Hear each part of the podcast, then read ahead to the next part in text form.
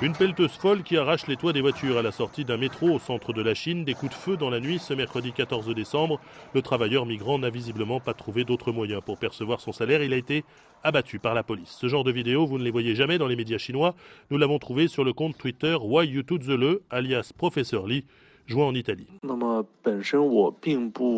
Je ne mets pas en lumière les événements sociaux, je les enregistre. Mon intention est de documenter ce dont les médias officiels ne parlent pas. Il y a beaucoup de gens aujourd'hui qui font ce travail sur Internet. Ils m'envoient leurs vidéos, leurs photos et leurs informations via la messagerie privée sur Twitter. Je filtre en fonction de l'actualité, ce qui se passe en ce moment et ce qui est le plus important.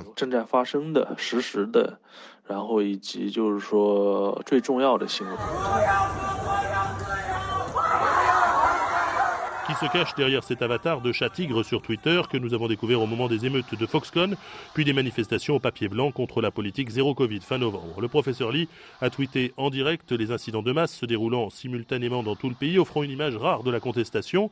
Impossible de le faire via les réseaux chinois, immédiatement censurés. Il faut donc passer par les applications étrangères comme Instagram et Twitter. De plus en plus de jeunes Chinois vont sur Twitter pour s'informer. Pour cela, ils utilisent un VPN afin de contourner la grande muraille informatique chinoise.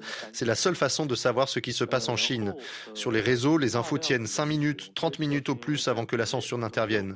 Ainsi, lorsqu'ils entendent qu'il se passe quelque chose, mais qu'ils ne voient rien dans les médias ou sur les réseaux, ils franchissent le pare-feu pour se rendre sur Twitter et obtenir les dernières informations. 获取最新的信息。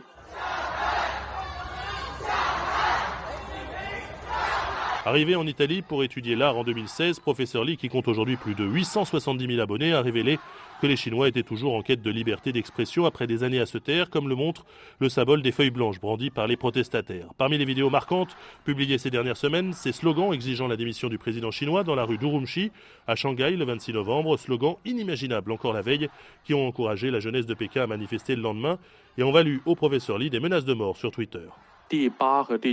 J'ai choisi mon pseudo un peu au hasard.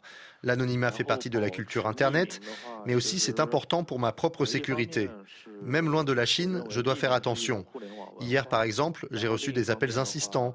Le type au téléphone prétendait qu'il était livreur de repas, il voulait mon adresse, donc euh, vous voyez, c'est assez dangereux. Selon les journaux italiens, il y a beaucoup de policiers chinois en Italie. Donc oui, je crois que ma sécurité est dans une certaine mesure menacée.